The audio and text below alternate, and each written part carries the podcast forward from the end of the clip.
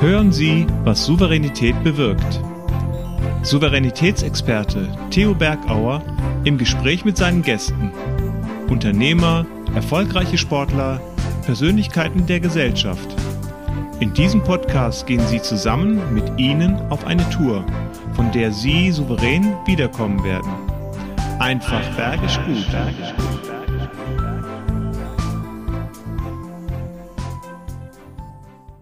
In Führung gehen und in Führung bleiben. Und das mit einer Organisation im Hintergrund oder einer starren Struktur. Geht das? Vielleicht dann notwendig, wenn Not eintritt. Oder wenn du schnell handeln musst, ist es vielleicht hinderlich, eine starre Organisation zu haben. Also situativ kann es dich unterstützen, in Führung zu gehen und in Führung zu bleiben. Und wie selbst organisiert bist du überhaupt, damit du deine Führungsposition ausbauen kannst? Spannende Fragen. Die Antworten hört ihr jetzt. Herzlich willkommen, Monika Bitz. Führung und Organisation, unser heutiges Thema. Wie facettenreich Führung und Organisation zusammenhängt, darauf freue ich mich in dem heutigen Gespräch mit meinem langjährigen rotarischen Freund Theo Bergauer. Seien Sie gespannt auf unseren Austausch, auf seine Fragen, auf meine Fragen und was das Ehrenamt mit Organisation und Führung zu tun hat. Viel Freude! Ja, herzlich willkommen, liebe Zuschauerinnen, liebe Zuschauer, liebe Zuseherinnen und Hörer natürlich auch, wenn Sie den Podcast bei uns auf dem Ohr haben. Ich freue mich auf unseren Gast. Herzlich willkommen, liebe Monika Beetz. Herzlichen Dank, lieber Theo. Ja, und es ist schön, weil wir uns schon kennen äh, über zum Beispiel Rotary und Rotarakt, wo wir anderen Menschen helfen. Und jetzt könntest du mal helfen, dass unsere Zuschauer und Zuhörerinnen dich kennen. Vielleicht zwei, drei Sätze zu dir, was sich, dich so auszeichnet. Ja, mich zeichnet in erster Linie eine sehr hohe Vielfalt aus, also mhm. vom Musiker-Dasein oder Musikerinnen-Dasein mhm. ähm, in der Jugend über, ich würde jetzt mal sagen, eine verhältnismäßig schnelle berufliche Entwicklung bis hin dazu, dass ich jetzt Führungskraft bin, die aber auch ehrenamtlich sehr engagiert ist, mhm. die irgendwo immer so eine Mittlerrolle hat zwischen in Anführungszeichen alt und jung, mhm. also diese Generationenvielfalt, ähm, dass ich mich da sehr oft dazwischen bewege und das Gefühl habe, da zu vermitteln und auch vermitteln zu können. Ähm, das sind so die Punkte, wo ich sagen würde, das zeichnet mich aus, das macht mir auch Spaß, da gehe ich auch auf und habe auch das Gefühl, auch was bewirken zu können. Mhm. Das ist gut, was zu bewirken. Und äh, natürlich, wenn du zwischen alt und jung Vermittler bist, wie du gesagt hast, dann kann es auch sein, dass man verschiedene Denkmuster und damit Strukturen aufbricht. Und genau das ist ja unser Thema. Wir wollen heute über Strukturen und über Organisationen reden. Das ist ja ein Monatsthema bei unserem Format, dieses Jahresmotto, in Führung gehen und in Führung bleiben. Und deshalb werden wir uns genau da mal ja, darauf einschränken und zu schauen, wie denn Strukturen hilfreich sein können, wo sie aber vielleicht auch hindern wo Strukturen hilfreich sind. Du hast gerade gesagt, Ehrenamt. Da ist ja was seit 14 Tagen, wo du sehr aktiv bist bei den Rotaraktlern in Ansbach. Und äh, da geht es ja um Helfen, um Hilfskonvois. Erzähl mal, was, was steckt da dahinter? Welche Organisation und Struktur habt ihr auf die Beine gestellt, damit na, in die Ukraine die Hilfsmittel ankommen? Ja, zu dem Thema Ukraine muss man vielleicht noch mal ganz kurz ausholen. Wir haben ja im, beim Rotarak Club in Ansbach einen Twin Club, den Rotarak Club Kiew Center. Mhm. Deswegen war da oder ist da eine sehr starke Verbundenheit in die Ukraine und nach mhm. Kiew direkt. Das ähm, hat sich da bei mir persönlich beispielsweise so entwickelt, dass ich mit einem Rotarak-Freund in Austausch stand wegen ganz anderen Themen und dieses Thema, ähm, das eigentlich eher geschäftlich angesiedelt war, komplett ähm, von der Bildfläche verschwunden und hat sich dann in das Thema, ja, mhm. muss man dramatischerweise so benennen, Krieg ähm, gewechselt, ist da rein gewechselt. Und ähm, wir hatten eben durch diese Verbundenheit sehr schnell, hatte ich den Drang, auch agieren zu müssen. Mhm. Jetzt waren wir in zwei Feldern aktiv. Also wir haben uns einmal als ja, die größte internationale Jugendorganisation, die halt nicht politisch oder religiös abhängig mhm. ist, vernetzt mit unserem Netzwerk, ähm, um Flüchtlingshilfe zu leisten, um wirklich in binnen weniger Tage auch ähm, ohne Organisationsform im Übrigen ja. ähm, Plattformen aufzubauen, Informationen zu generieren. Das andere, was wir getan haben, in den vergangenen Tagen war tatsächlich ähm, Spenden generieren mhm. ähm, und auch die Transporte dann letztendlich zu organisieren. Und da greift man natürlich auf Bewährtes zurück. Also wir hatten jetzt am vergangenen Samstag eine Kauf als Mehraktion, bewährtes ja, Schema, bewährte Aktion, die mhm. haben wir auch in der Vergangenheit bei uns schon durchgeführt für ähm, Kinderheime, ja. Mütterhäuser etc. Und ja, haben das einfach adaptiert. Also das bedeutet, man hat eine Organisationsform oder man hat eine gewisse Struktur, die mhm. adaptiert man, setzt die um für andere Dinge. Also das ist auch super spannend. Und ja. was da mir persönlich Spaß macht, dass es niederschwellig ist, dass es keine Hierarchie in dem Sinne ja. gibt und dass auch vor allem, und da sind wir beim Thema Generationen, ähm, da auch diese, ja, dieses Zahnrad zur Rotary, wenn man so möchte, auch sehr gut funktioniert hat. Einfach mhm. aus der Sache heraus und ohne ja, viel drumherum, Anträge oder sonst irgendwas. Ja. Und es zeigt auch, ähm, wie schnell man agieren kann, obwohl man eigentlich per se gesehen in einer festen Organisationsstruktur ja. steht. Und damit kann es, wenn Not ist, können wir schnell wieder auch in Führung gehen und schnell handeln. Und das ist, glaube ich, genau der Punkt. Wo brauche ich eine Struktur? Wo brauche ich vielleicht ein Schema? Und wo habe ich den Freiraum ohne große, in Anführungszeichen, Bürokratie, damit schnell gehen kann, dass Hilfe ankommt. Und das ist sehr, sehr schön. Und was zeichnet denn die Kollegen so aus bei euch? Du warst ja alleine nicht unterwegs, sondern da waren noch welche. Genau. Also da zeichnet vor allem das Thema Freundschaft mhm. aus, das Thema Werte ja. und diese, dieser Block eigentlich des Vertrauens. Also man ähm, vertraut einander, dass es auch funktioniert. Ähm, man ist sich nicht böse, wenn mal ähm, ja, was nicht funktioniert oder mhm. wenn man halt irgendwo quer eingreift, wenn man so möchte. Wir machen Rast mit Theos einfach bergisch guten Tipps. Misstrauen, das kann ganz schön stachelig und pixig sein so wie hier diese Tannennadeln. Und damit du rauskommst aus dem Tal des Misstrauens, gebe ich dir mal drei wichtige Tipps. Erster Tipp ist, stärke deine Stärken, sei dir mal deiner Stärken bewusst. Was zeichnet diese aus und was macht dich so stark? Und dann wirst du sehen, dein Selbstvertrauen wird wachsen. Zweiter Punkt ist, Schenke Selbstvertrauen und Vertrauen deiner Teammitglieder, in denen du ihnen Anerkennung gibst. Was schätzt du an ihnen? Was können sie gut? Sprich's doch mal aus. Gib ehrliche, aufrichtige Anerkennung. Mindestens fünf deiner Teampartner. Probier's aus. Und dritter Punkt ist der Erwartungscheck. Was erwarten denn andere von dir und was erwartest du von anderen? Das gibt Vertrauen, wenn wir gegenseitig die Erwartungen auf den Tisch legen. Also, setze um, pack's an. Dann wirst du sehen, es wird richtig bergisch gut. Und das sind, ähm, denke ich, auch die Sachen, die im beruflichen Leben auch ähm, den entsprechenden Punkt bringen, dass man auch mal in der Lage ist, aus seinem Schema mal rauszugehen, ähm, mhm. insoweit, dass es angemessen ist, dass man darauf vertraut, wie man sich einander kennt, mhm. ähm, um eben solche kurzfristigen Ziele auch dann in dem Moment zu erreichen, die man ja, wirklich sehr in sehr einem engen Zeitraum begrenzt ja. dann umsetzt. Ich bin ja ganz brutal und sage, wir könnten Controlling streichen, wenn wir mehr Vertrauen hätten zueinander. Und Controlling ist immer Kontrolle, auch wenn es anders verkauft wird, mhm. prognostizieren in die, in, die, in die Zukunft, sondern Kontrolle heißt für mich auch oft Vertrauensmissgunst. Und das mhm. ist ein mhm. schönes Beispiel. Wenn man mehr vertrauen könnte, dann hätte man auch mehr Flexibilität. Und das passt auch zu einer Frage, die Leonhard Zintel hat. Leonhard Zintel war letzten Monat mein Gast und wir hatten das Thema Verantwortung, Verantwortung übernehmen. Und er hat eine Frage an dich und er sagt, wie gelingt es denn, eine lebende Organisation hinzubekommen? Also eben genau schnell reagieren zu können. Was brauchst du? Und ähm, weil wir müssen ja wachsen mit unseren Aufgaben. Und da wollte er einen Tipp von dir haben. Mhm.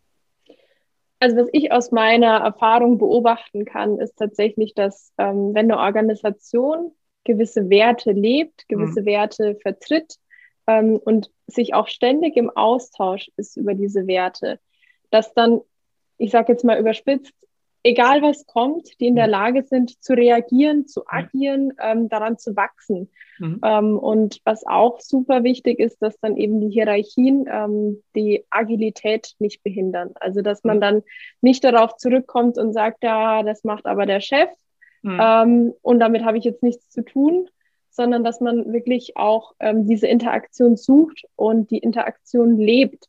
Und das ist ja auch letztendlich das, wo man dann am Ende daran wachsen kann. Mhm. Jetzt sind wir bei dem Thema Agilität, hast du dort angesprochen. Und für mich ist oft äh, Agilität auch, ich äh, gebe die Verantwortung weg.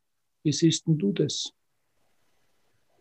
Also ich finde, das ist so ein Wechselspiel, Agilität. Ähm, das ist für mich auch der Begriff Agilität. Also ich muss agil sein, ich muss beweglich sein, ich muss ähm, auch mal aus meinem Korsett äh, meiner mhm. Vorstellung rausgehen, um neue Dinge zu erleben zum mhm. einen, aber um neue Dinge auch irgendwo zuzulassen, um diese ähm, Veränderungen auch wahrzunehmen und mit den Veränderungen zu gehen. Ähm, mhm. Die Gefahr, die ich immer ganz oft beobachten kann, ist, dass man ein Bild hat mhm. und immer ein Bildabgleich sucht. Und Agilität bedeutet für mich einfach ein ganz weites Feld zu haben und zu schauen, was ist davon gut, was ist davon vielleicht eher nicht so gut, woran kann man anknüpfen, ähm, was lässt man vielleicht lieber sein und daran eben dann die nächsten Schritte auch zu entwickeln. Mhm.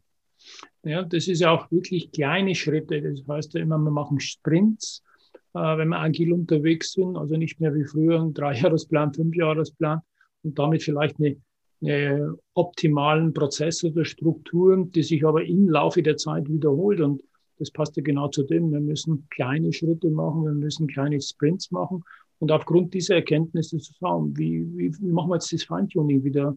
Wie, wie verändern wir jetzt aufgrund dieser zwei Wochen oder was, was halt wieder ins Land gekommen sind? Mhm. Ja. Was denkst du, was dann für das Team notwendig ist? Äh, du hast vorhin gesagt, Werte. Manche, die brauchen einfach Sicherheit, die brauchen Stabilität, aber so, mhm. die wollen auch jemand, dass jemand entscheidet, der sagt, hey, was soll ich mir da im Kopf machen? Es war früher viel schöner. Ich habe einfach gearbeitet und du hast entschieden. Jetzt soll ich in den kleinen agilen mhm. Teams selber entscheiden. Wie gehen wir damit um? also beobachten kann ich das auch sehr häufig daran, dass ähm, man erstmal diese Tatsache hat. Man merkt, es ändert sich was. Also man ist nicht mehr, ich sag mal, ausführende Kraft in ja. einem System, sondern man wird plötzlich aktiv eingebunden. Und das, mhm. ähm, ich konnte bisher zwei Effekte beobachten. Zum einen dieses Stillsein und zu sagen, okay, ich kann damit nicht umgehen. Mhm. Ähm, ich finde, dann muss man in Führung schon auch reagieren und mal hinterfragen, woran es liegt. Vielleicht fühlt sich jemand auch einfach wohl. Mhm. Und den anderen Effekt, und das finde ich einfach super schön und positiv mit anzusehen, dass es Menschen gibt, die regelrecht aufblühen, die ähm, eigentlich diese Plattform gesucht haben, in dem, was sie, wo sie etwas dazu sagen können mhm. und wo sie mhm. ähm, auch Ideen haben, dass sie die anbringen können. Mhm. Und das ist eigentlich ähm, meines Erachtens immer diesen, diesen Puffer, den, der oft nicht genutzt wird, weil man denkt, vielleicht möchte jemand das nicht, aber das, da sind wir eben bei diesem Bild. Ja, wenn ich ein mhm. Bild habe von einem Mitarbeiter, der ähm, möchte das nicht, der will, dass ich entscheide als Führungskraft, ähm, dann komme ich auch selber nicht raus. Dann werde ich auch mhm. selber nicht agil und kann es ähm, ja vermitteln letztendlich. Mhm. Und ähm, hm, oder vielleicht sogar das eigene Bild und sagt, ich möchte ja. gerne Freiheit haben, ich will Gestaltungsspielraum haben. Mhm. Dann denkt man, das wollen alle auch. Äh, überhaupt ja. nicht wollen das alle auch, sondern das wäre mein Wunsch, das wäre mein Wert, auf den ich Wert lege. Und andere wollen halt vielleicht klare Vorgaben. Die wollen äh, Dinge vorgelegt haben und abarbeiten. Und das ist, glaube ich, auch mit diesen zwei Bildern, die da sehr weit auseinander liegen. Genau, und das ist auch das, was ähm, Führung ja auch so dauerhaft macht. Ja, mhm. also man hat ja diese ständige Interaktion. Mhm. Und wenn ich als Führungskraft sage, ich habe jetzt irgendwie heute keine Lust zu führen, dann wird man mhm. ziemlich schnell ähm, die Effekte bemerken. Also wenn ich sage, ich habe heute keine Lust zu entscheiden, mhm. dann fehlt da was ähm, ja. dem anderen gegenüber. Oder wenn ich sage, ich habe heute keine Lust, ähm, darauf zu achten, wie es den Leuten geht, was so der Kummer ist oder was mhm. ansteht man wird diese Reaktionen merken. Und ich denke, das ist das, ähm, wovon Führung letztendlich lebt und wo man sich auch selbst organisieren muss. Immer mhm. sich selber ähm, nochmal erinnern daran, was, was mache ich denn den ganzen Tag? Was, mhm. ähm, was ist denn mein, mhm. meine, mein Zahnrädchen in dem System auch als mhm. Führungskraft? Wo muss ich mal stärker reingehen, mal was hinterfragen, wo muss ich mich vielleicht auch mal aktiv rausziehen. Mhm. Ähm, das denke ich ist schon auch ziemlich schwierig, ähm, gerade wenn man so ein Bild hat, man muss ja immer vorne dran stehen. Manchmal ist es auch ganz cool, ähm, mit drinnen zu stehen und mitzumachen einfach mal, mhm. um die ganze Sache zu erleben. Ja, und viele erleben es halt auch, wenn sie zum Beispiel ausfallen oder krank sind, dann, ähm, dann plötzlich springt das Team auch ein. Ja. Und da funktioniert es auch. Und viele kommen dann völlig überrascht zurück und sagen, wow, ich habe gemerkt, ohne mich geht es ja auch. Ich habe gemerkt, ich bin, ich hab, bin immer nur da und ich bin überhaupt nicht ersetzbar. Es geht plötzlich doch. Und dann merkst du auch, wie das Team Verantwortung übernimmt und dann selber sich organisiert und strukturiert, um das dann auszugleichen, wenn die Führungskraft halt mal ausfällt. Mhm.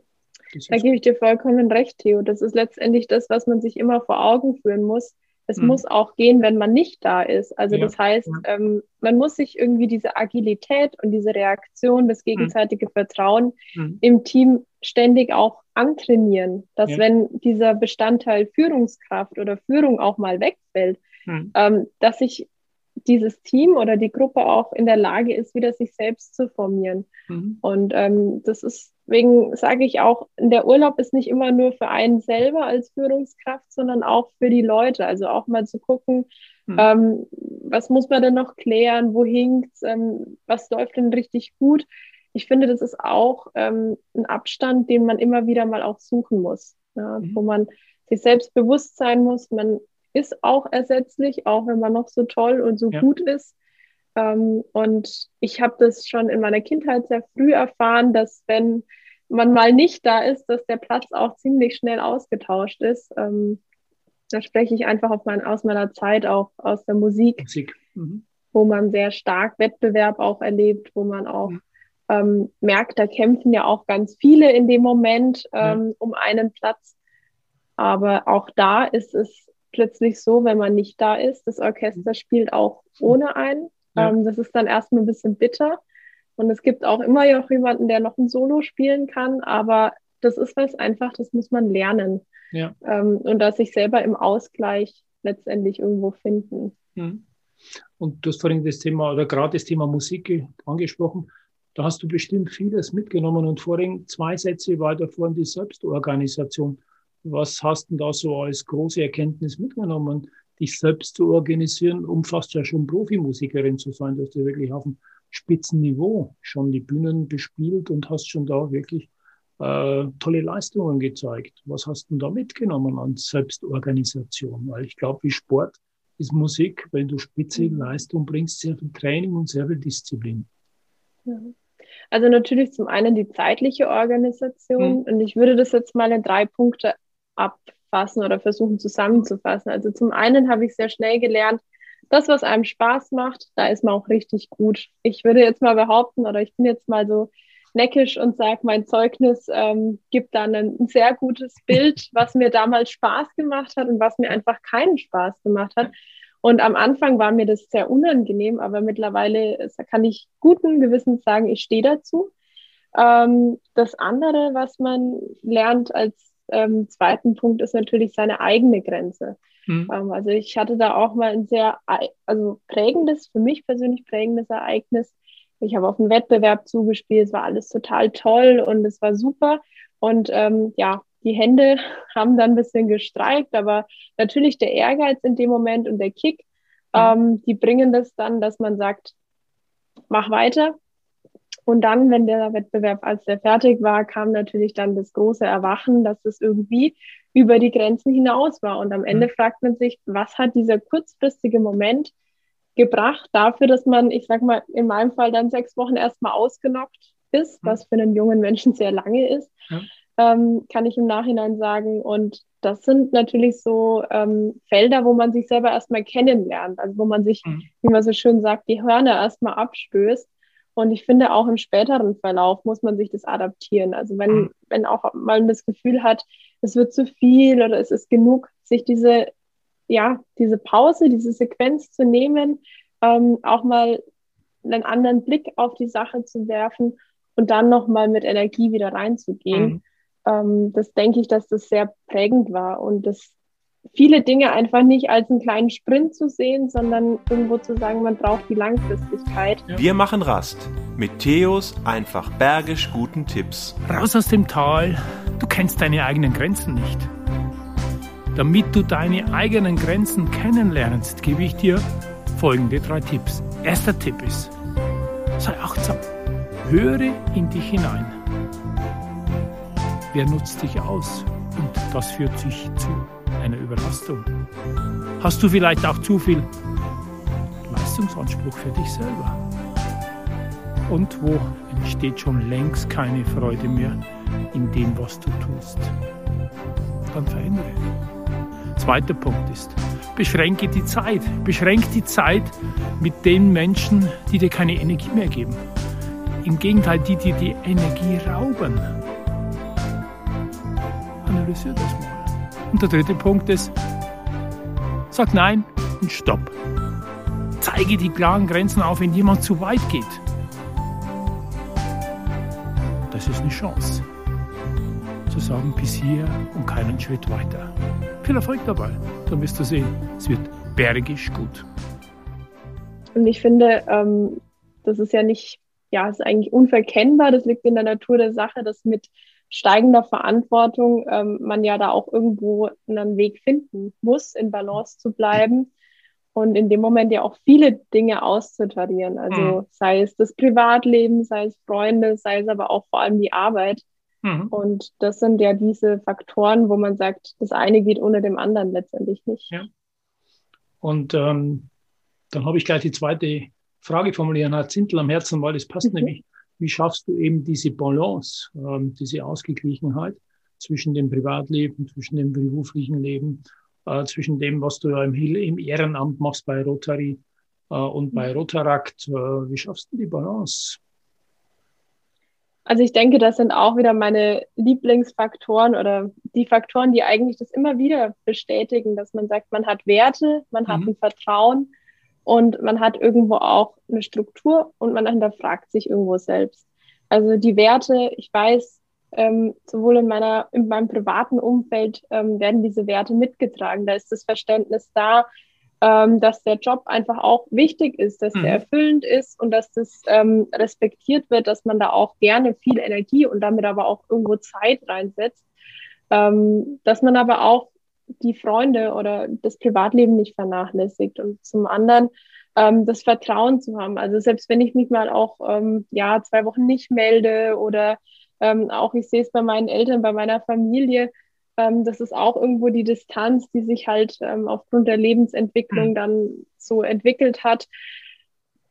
Das sind einfach diese Sachen, die dem Ganzen Halt geben. Und man merkt aber auch, ähm, wenn es ins Ungleichgewicht fällt, also sei es mal was Berufliches oder so, dann muss es irgendwo eine Kompensation geben. Mhm. Und ähm, das ist dann wie so Pflanzen. Wenn man die Pflanzen nicht alle schön pflegt, dann ähm, ja, fängt das Ganze an zu wackeln, dann wird es düster. Und das ist so, dass, dass man sich immer vor Augen führen muss, jedes Feld, was man da bedient, ist wie eine Pflanze, man mhm. muss es pflegen, auch wenn es manchmal schwer fällt oder auch wenn man die Zeit formal nicht hat, ähm, sondern man muss sich da immer die Zeit nehmen, weil das ist, denke ich, das. Kann da vielleicht die Organisation äh, auch zu einer Falle werden, wenn wir überorganisiert sind? Mhm. Also ja, kann ich aus mein, meinem äh, Dasein sagen. Also ich habe auch Tage, da ist gefühlt jede Sekunde ähm, durchorganisiert, weil ich sonst das Gefühl hätte, dass ich den Tag sonst nicht bewältigen kann. Ähm, aber man das darf man nicht auf Dauer machen, denke ich. Also mhm. das ist gut, es gibt einem auch die Gewissheit, dass man ähm, so ein Pensum auch erfüllt, mhm.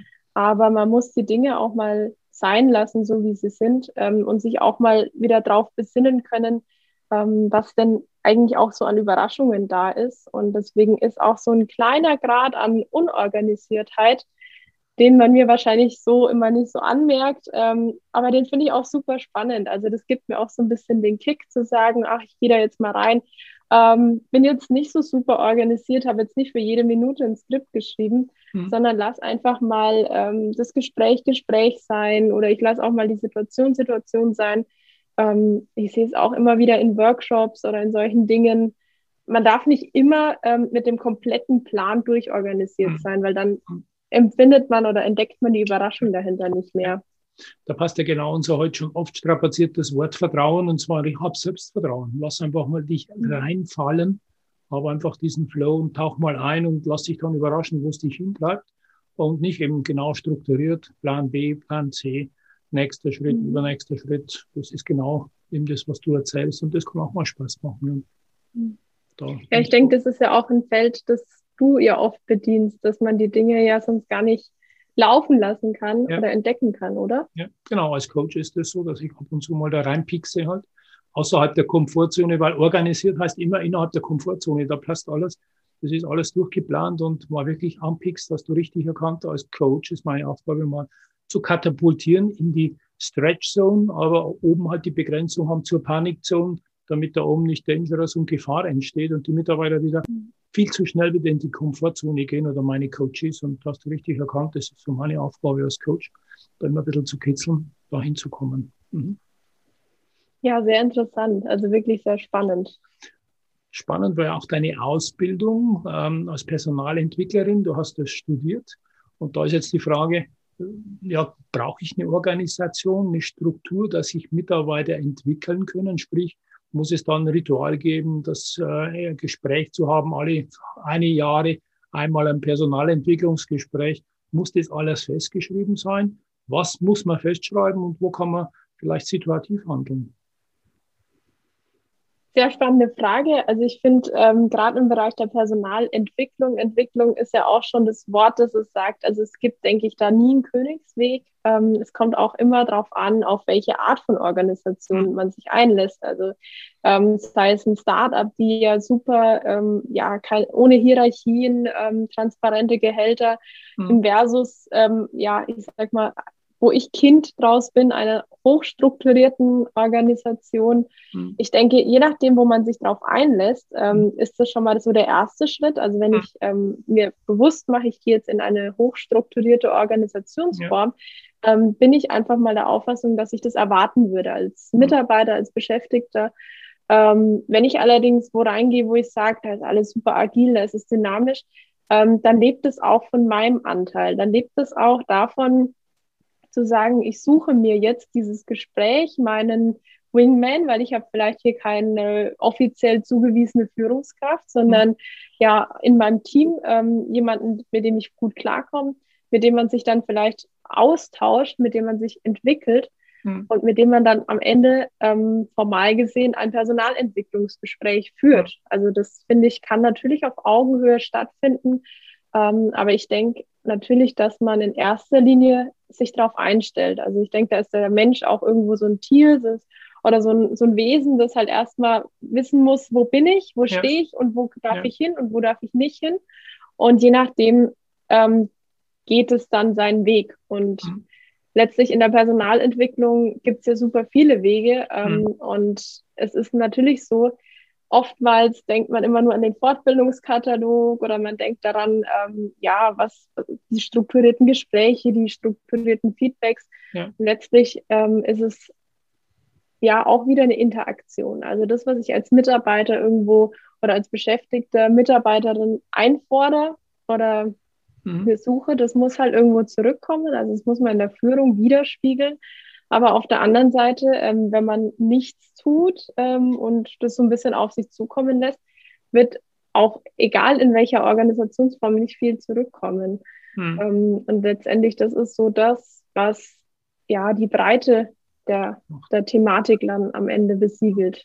Ja, also eine gesunde Mischung halt, äh, manche Strukturen, die wir brauchen, aber manche Freiheiten, die wir uns auch nehmen können. Und das ist ganz wichtig. Und da halt das Mittelmaß zu haben oder halt personenbedingt oder teamsbedingt, was das Team will oder auch Unternehmenskultur, wie du gesagt hast, Startup, mhm. die brauchen das, das läuft automatisch. Ein großer Konzern, der schon lange unterwegs ist, da muss das wahrscheinlich genau äh, aufgeteilt sein und immer mhm. gleich sein. Das ist ja auch letztendlich das, ähm, was man sich glücklicherweise als Beschäftigter ja dann auch ähm, mhm. denken kann oder ziehen kann, wie oder wo kann ich mich mit identifizieren. Ja. Also brauche ich ähm, die Sicherheit, brauche ich die Struktur, dann wäre ähm, unsere freie Organisationsform womöglich verfehlt. Ja, aber bin ich jetzt jemand, der sagt, nee, ähm, mir ist es auch nicht so wichtig, ich brauche hm. da jetzt nicht einen klaren Chef, sondern wir tun je nach Projekt ja. und Team ähm, uns zusammen, dann wird wohl die hart strukturierte Organisation nicht das Richtige hm. sein. Mhm. Und das ist aber auch das, was es am Ende des Tages auch das berufliche Dasein menschlich macht, dass man eben, ja, ich sag mal, den, der, jeder Topf so seinen Deckel dann auch am Ende findet oder finden mhm. sollte. Mhm. Ähm, und das zeichnet ja dann auch die Entwicklung eines Selbst aus im beruflichen Dasein. Genau. Und dann ist auch, du kannst auch sagen, du wirst in Führung gehen, du brauchst eine Struktur, du brauchst da die Sicherheit, oder du wirst einfach Freiraum haben und gehst einfach in die Eigenverantwortung und übernimmst dann mit die Führung. Führung ist ja nicht nur Personalführung, sondern sich selbst auch zu führen. Ja, in Führung gehen, äh, führen ist so ein wichtiger Punkt und ich führe ja immer Gespräche mit nächsten Gästen. Und es ist bei uns so ein ungeschriebenes Gesetz, dass du zum Beispiel jetzt dem nächsten Gast eine, zwei Fragen stellen darfst. Und äh, unser nächster Gast ist Jurist, das ist Alexander Rossner. Alexander Rossner, er ist ähm, der Vorstand einer Genossenschaft, die sich um das Zukunftswerk, so heißt sie, bedient. Da geht es also um Nachhaltigkeit von Unternehmen, Nachhaltigkeit von ja, Umwelt. Und du darfst ihm zwei Fragen stellen in Richtung Wettbewerb. Vielen Dank. Wettbewerb habe ich ja auch schon kurz ein bisschen angeschnitten. Für mich ist es interessant zu hören, wie viel Wettbewerb ist eigentlich gesund mhm. und wie stark hängen diese beiden ja vermeintlich widersprüchlichen Aspekte der Kooperation und des Wettbewerbs denn mhm. am Ende miteinander zusammen oder voneinander ab, wenn man so mhm. will. Also spannend, ja, Wettbewerb oder lieber zusammen kooperieren und auch was ist die gesunde Mischung. Fairer Wettbewerb, wo ist er förderlich und wo steht aber ein harter Wettbewerb äh, aufgrund der Produktivität oder der Zielerreichung im Widerspruch. Ich werde sie mitnehmen. Du kannst sie dir dann anhören oder anschauen. Ich schicke dir dann den Link, wenn wir wieder online sind mit unserem nächsten Gast. Und ich habe mich jetzt schon gefreut, dass du dabei warst, weil ja, so jung, dynamisch, trotzdem sehr viel Lebenserfahrung du mitgebracht hast zu dem Thema Struktur und Organisation und auch nicht genau wusstest, welche Fragen kommen. Und das spricht schon mal für dich. Man muss sich auch mal einlassen. Schön, dass du dich auf unser Gespräch eingelassen hast. Ich hatte viel Spaß. Den Zuhörern und Zuschauern ging es genauso. Ich wünsche dir noch eine schöne Zeit und bis bald mal wieder. Hab herzlichen Dank. Herzlichen Dank, Theo. Ich habe mich auch sehr gefreut. Ciao, Monika. Tschüss. Tschüss. Das war der Podcast Was Souveränität bewirkt. Wie hat Ihnen die Tour mit unseren Gästen gefallen? Nun wünschen wir Ihnen viel Freude beim Umsetzen. Es ist bergisch gut, wenn Sie den Podcast weiterempfehlen, teilen und auch gerne liken. Vielen Dank fürs Zuhören und bis zur nächsten Folge Was Souveränität bewirkt.